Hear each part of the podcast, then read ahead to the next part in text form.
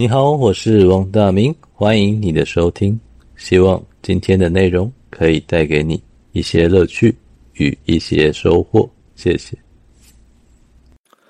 这个系列叫做《小白兔童话》，希望可以让你在听故事的时候得到一些乐趣与一些收获。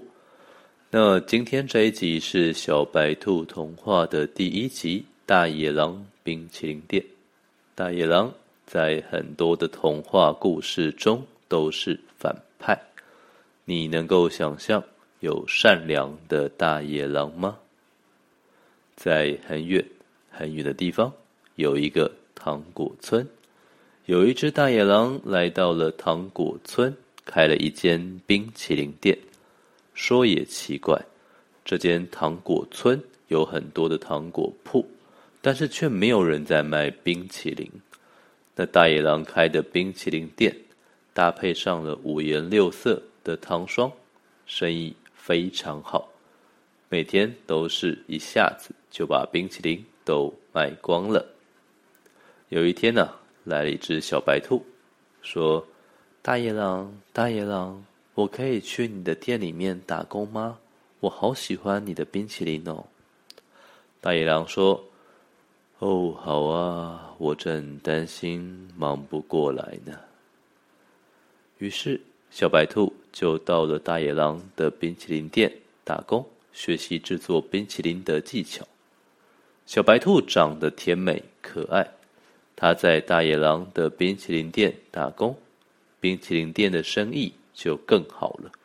许多小动物都是因为喜欢小白兔，所以来排队买冰淇淋吃。那你何不成立一个粉丝页呢？有一个小动物在吃完冰淇淋后，好奇的问小白兔：“要不要成立粉丝专业？”粉丝专业好像不错耶。小白兔拿起了手机，注册了账号，成立了大野狼冰淇淋店的粉丝专业。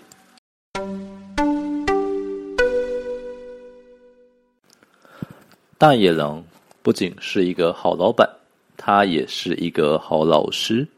他教会了小白兔冰淇淋店里面所有冰淇淋的配方，然后就放手让小白兔自己来决定每天要推出的冰淇淋口味了。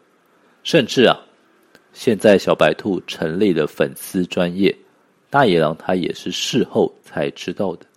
但是大野狼知道以后，也只是和蔼的笑一笑，没有说什么，就放手让小白兔自己去处理了。粉丝页是一个很神奇的东西，它可以吸引到许多的新客人，它也可以让很多的老客人有所归属。所以粉丝页里面常常有活动、有留言，有些客人会感谢，有些客人会闲聊，有些客人会询问。哇，你们家的冰淇淋好好吃呀！冰淇淋店明天也会开门吗？我好期待哦！你们的冰淇淋有没有胡萝卜口味呢？咦，胡萝卜口味，好啊好啊，我最喜欢吃胡萝卜了。小白兔看到了这一则留言，很开心，就开始想说，明天是不是要推出一款胡萝卜口味的冰淇淋呢？隔天，小白兔带了自己常吃的胡萝卜，学着大野狼平常做冰淇淋的手法，将生胡萝卜切成小碎丁，打成泥，然后混在香草冰淇淋的里面，一瞬间就变成红红的冰淇淋了。哇，好诱人呐！小白兔一口咬下去。好吃极了，这就是最美味的胡萝卜冰淇淋了，一定会大卖。小白兔非常得意，打开粉丝页，将新口味的胡萝卜冰淇淋广告张贴上去，设成置顶。一如往常的新口味总是特别的吸引人，冰淇淋店马上大排长龙，每个小动物都点了这一款新口味。胡萝卜冰淇淋，还有一些小动物特别的贪吃，一次就点了三四杯的胡萝卜冰淇淋，一口气吞下肚。大野狼的年纪老了，在那一天刚好在家里休息，他没有使用网络，所以他也不知道小白兔张贴了什么。所以当大野狼一觉醒来，散步走去冰淇淋店，他才知道发生了什么事情。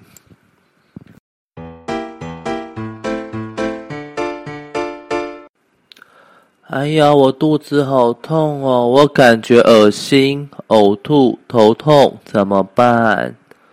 当大野狼来到了冰淇淋店，就看到门口有狗狗柯基在地上抱着肚子打滚，旁边围观了好多的客人，好多的小动物都不知所措，他们只是拿起手机拍照打卡。小白兔也不知道怎么办才好，在旁边着急地哭了出来。大野狼看了看旁边的胡萝卜冰淇淋，再闻了闻，就知道发生了什么事情了。于是呢，大野狼将柯基带到旁边休息，让柯基多喝水。很快的，柯基就康复起来了。小白兔啊，有些动物是不能生吃胡萝卜的，少量还可以，一口气吃太多。就不舒服了。大野狼真真告谢着小白兔，但是他看着小白兔红着双眼，大野狼叹了口气，就不忍再苛责下去了。这时候的大野狼似乎忘记了，小白兔的眼睛本来就是红色的。隔天，狗狗柯基吃冰淇淋吃坏肚子的影片。在网络疯狂的流传着，冰淇淋店的粉丝页涌进了大量的留言，都在指责着大野狼。大野狼冰淇淋店谋财害命，连可爱的狗狗都下毒。大野狼果然狼心狗肺。大野狼没有告诉你的是毒杀狗狗的十大理由。一瞬间。大野狼被网络塑造成了一个杀人凶手，哦，不是杀狗凶手。小白兔马上就被吓哭了，它不知道应该怎么办。小白兔一开始还会回复，尝试着想要澄清，但是后来啊，小白兔发现谣言越传越夸张，连小白兔都不知道该怎么回应了，他只好一边哭着。一边删除粉丝页的留言，但是小动物们发现自己的留言被删除，更加的生气了。他们另外成立了一个黑特大野狼的粉丝页，将各种留言都集中过去。大野狼冰淇淋店的生意一落千丈。这一天呢、来最多次的客人是警察狼狗，当然。警察狼狗并不是来买冰淇淋吃的，他只是将店里所有的胡萝卜冰淇淋全部带走，而且还没有付钱。大野狼跟小白兔说：“这个叫做扣押。”说完后，大野狼自己也被带走了。小白兔，大野狼没有告诉你的事。我将冰淇淋带走叫扣押，但是我将它带走，这叫拘提。警察狼狗淡淡的跟小白兔说着，小白兔听完，他的眼睛更红了。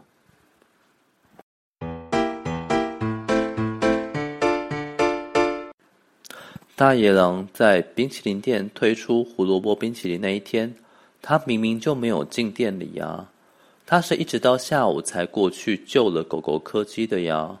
为什么大家都在骂大野狼？为什么警察是带走了大野狼？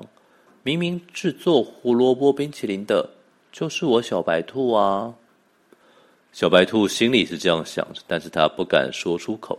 他知道这句话，他只要一说出口，那警察将会连小白兔。都要一起扣押哦，不，是拘提了。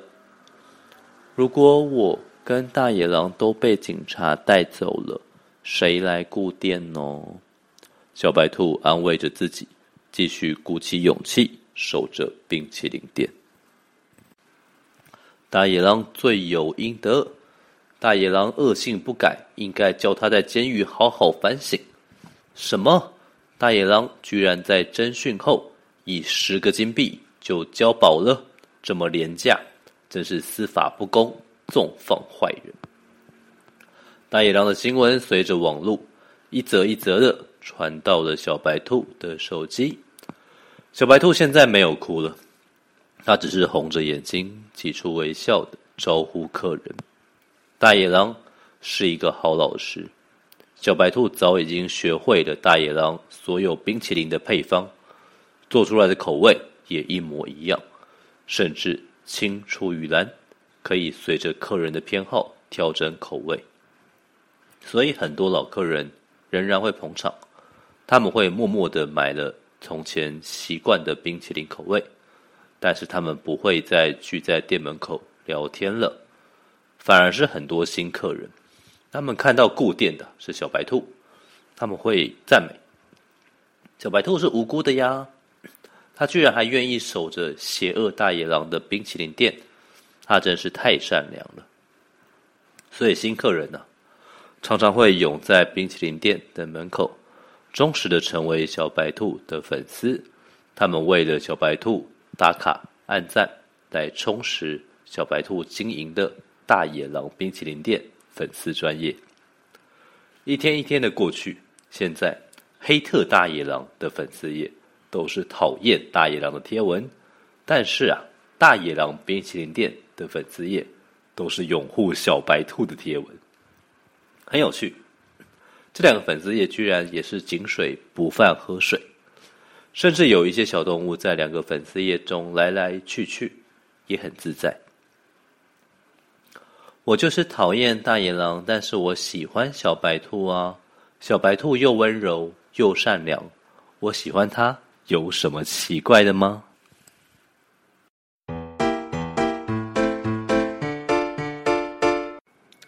大野狼终于回家了，但他只要出现在冰淇淋店。生意总是一落千丈，只有小白兔顾店的时候，客人才会到冰淇淋店大排长龙。大野狼都卖黑心冰淇淋，大野狼根本不会做冰淇淋，都是小白兔撑起了整间店。大野狼就是想偷走小白兔的冰淇淋配方，所以才被警察抓走了。很多在粉丝页的贴文，小白兔一看就知道是假的，是空穴来风。很多老客人也是一看就知道，但是知道的人都已经不想要再反驳什么了。甚至啊，当时被大野狼救治的狗狗柯基，他也找了大蟒蛇律师向大野狼要求赔偿，理由是柯基当时吃的冰淇淋。他当然是大野狼冰淇淋店卖出去的。那大野狼冰淇淋店之前赚了这么多钱，为富不仁，当然要负起全部的责任。最后，大野狼赔光了财产，只好搬去隔壁的小镇，安静的过生活。至于原来在糖果村的冰淇淋店，他仍然在糖果村继续着营业着。大家也继续来买冰淇淋吃，继续在门口聊天欢笑。只是啊，他换了一个招牌，现在不叫大野狼冰淇淋店了，他改了名字，叫小白兔冰淇淋店。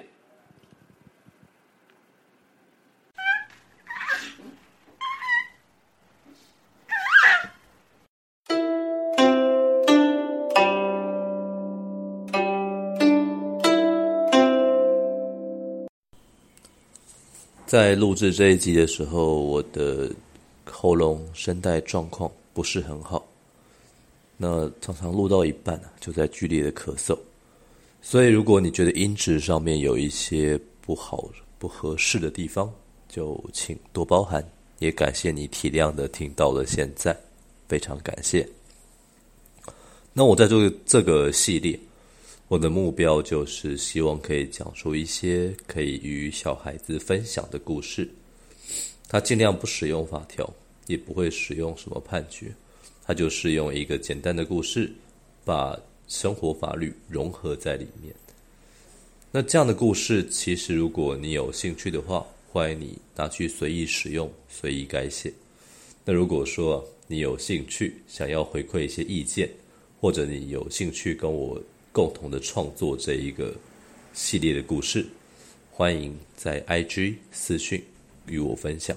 我的 IG 是 wangda ming w a n g 点 d a 点 m i n g wangda ming，。欢迎追踪我的 IG，你可以看到我全部的作品。也欢迎在 IG 私讯与我回馈你的想法，谢谢。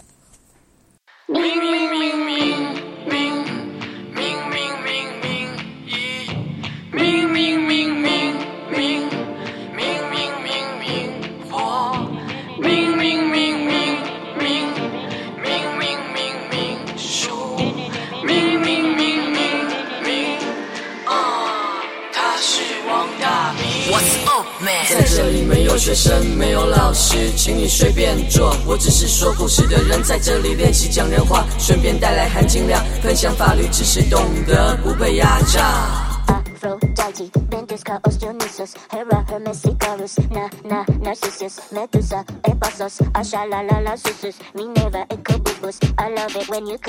嘿，不要怀疑，谁说律师有距离，拆下领带我也可以那么不正经。什么言论自由，要懂得靠边走，乖乖坐好，让我给你露一手。